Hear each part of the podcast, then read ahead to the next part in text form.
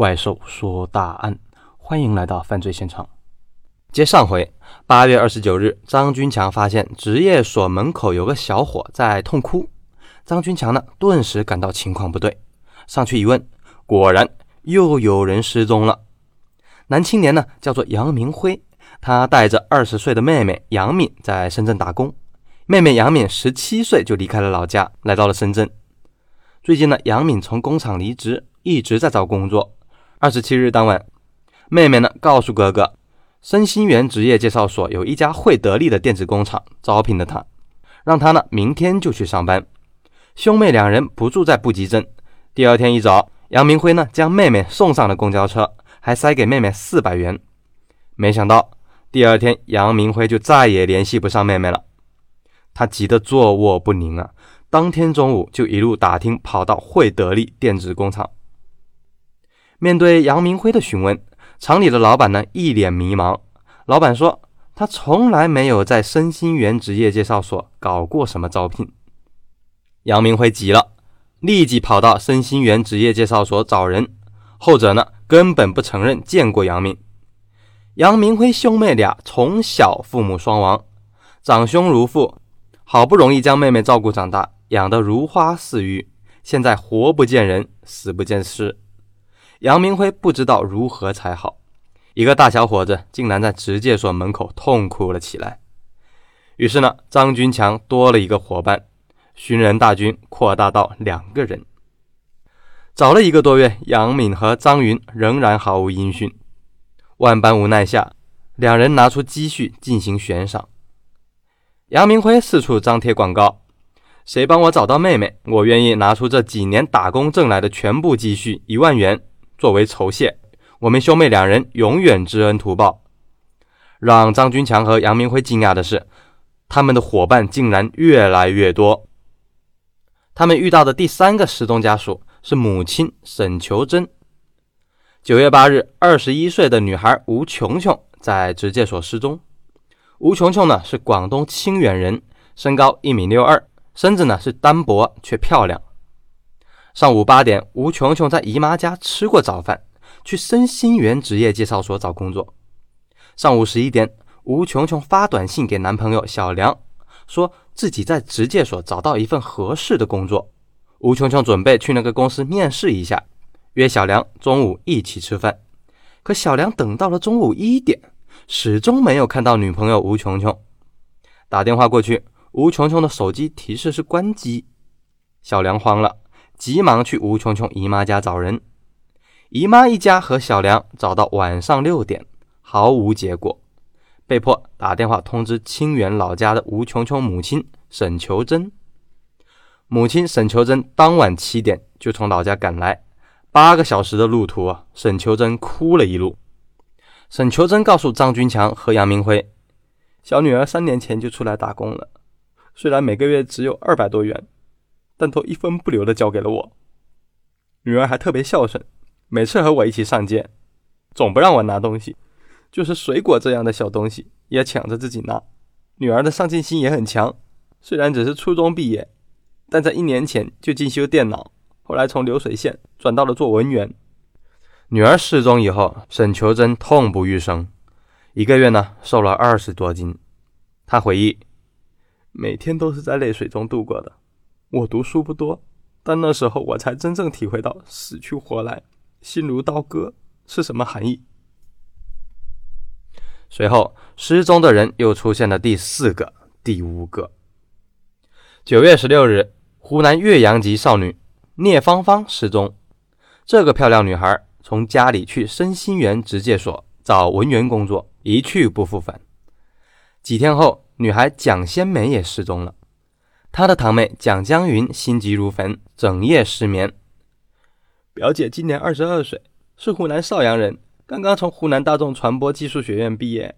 毕业后呢，表姐蒋先梅来到深圳找工作，暂时住在我家里。没想到她去了申鑫园职介所后，杳无音讯。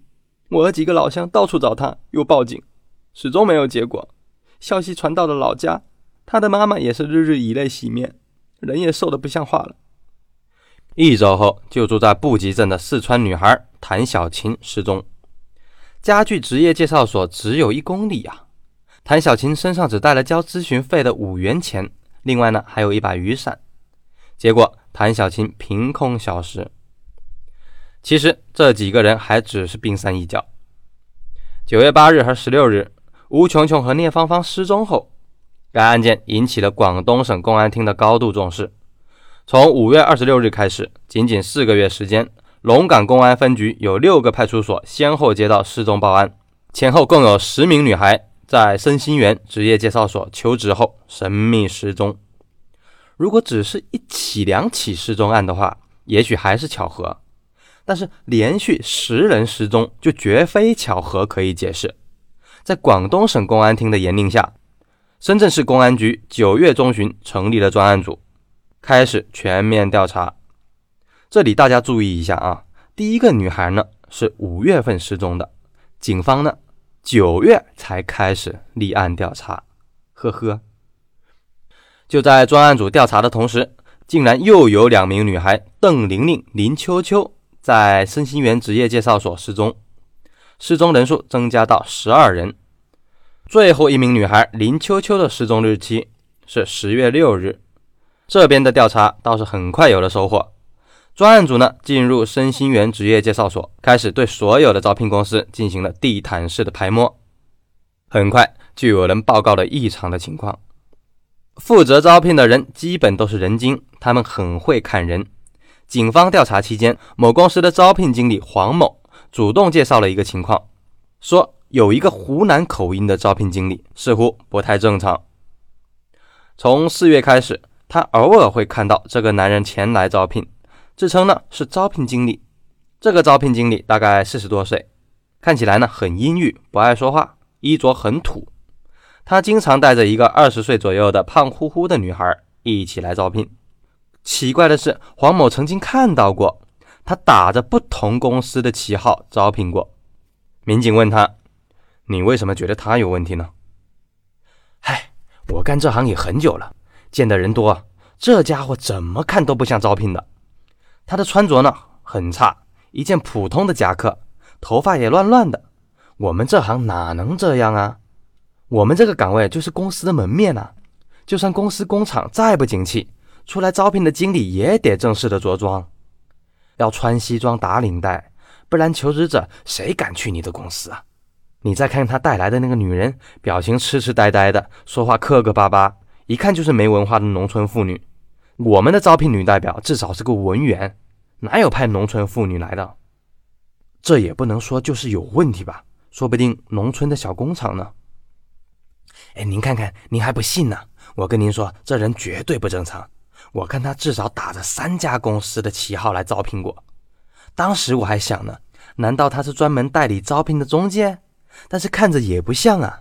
这三家公司中有两家的招聘经理同我认识，根本就不是这个人。我当时认为他就是个骗子。骗子？什么骗子？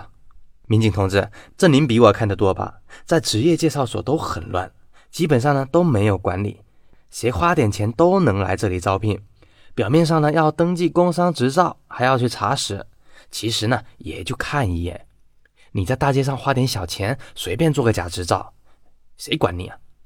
一些骗子呢就专门吃这行饭，装作呢是来招聘的，让求职者给什么求职费啊、考试费啊、服装费之类的。骗子说求职者没被录取，赶走他们。这种人我们见多了，我猜啊，他就是干这行的，直接骗子。和我们这个失踪案没关系吧？刚开始我也认为他就是骗子，后来呢，觉得好像不太对。这家伙不管打着哪家公司的旗号，只招二十岁左右的小女孩，说是做文员，薪水呢还很高。民警同志，你想想啊，咱们这些工厂都是要流水线的工人，要那么多文员干嘛？哪里有连续四个月都来招聘文员的？这又不是写字楼，就算招聘文员，我们这种工厂都要结婚生过孩子的大姐。第一呢，是省得将来生育什么的麻烦；第二呢，大姐水平比较高，又耐得住性子，谁去找这么多小丫头呀？你接着说。还有不正常的事情是，我有几次看到一些大城市过来的，或者是看起来社会经验比较丰富的女孩去他那里应聘，他就不要。他专门招农村来的，岁数不大的，长得还挺漂亮的，还比较瘦小的女孩。哎，这就奇怪了。你说，就算是骗子的话，反正只是骗面试费，也没有必要这样选人吧？后来呢，直介所纷纷说有女孩失踪了，我就开始怀疑他了。这家伙恐怕是个拐子。拐子？什么拐子？你接着说。就是拐卖妇女啊！你不知道吗？我们布吉镇呢，有不少香港黑社会在这边混呢，他们经常呢在这里找小姐，然后呢就偷渡到香港那里去卖淫。我看啊，这家伙可能是骗这些小姑娘，说是招聘，去了之后可能就被黑社会给控制住了，然后呢送到香港去逼着卖淫。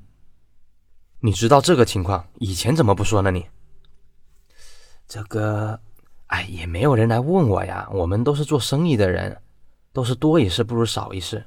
这事就是我的怀疑，又没证据，我们也惹不起这些人呢。万一他们真的是黑社会的，来报复我，我吃不了兜着走。自然呢，知情人还不止黄某一人。曾经呢，有不少人看到过这个湖南口音的中年人。来，剩下的内容呢，咱们明天的节目中接着说。